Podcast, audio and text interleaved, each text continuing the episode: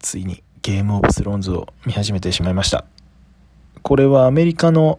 テレビ放送局の HBO っていうところの作品なんですけど全部で73話ある超大作なんですよ。で、まあ、中世風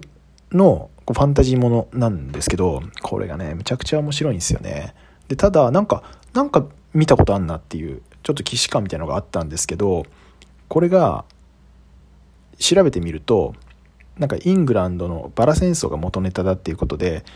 えー、と同じ元ネタの「ファイナルファンタジータクティクス」っていうゲームがあるんですけどその世界観と結構似てたのであだから知ってんだみたいなのがあったんですよね。で、このファイナルファンタジータクティクスっていうゲームはむちゃくちゃ面白いんで、マジみんなにやってほしいなって思ってるんですけど、そのゲームを手掛けた松野康美さんっていう方の元のもう一個前の作品がタクティクスオーガってこれまたあの民族紛争をテーマにしたゲームなんですけどもう死ぬほど面白いんでこっちもぜひやってみてください。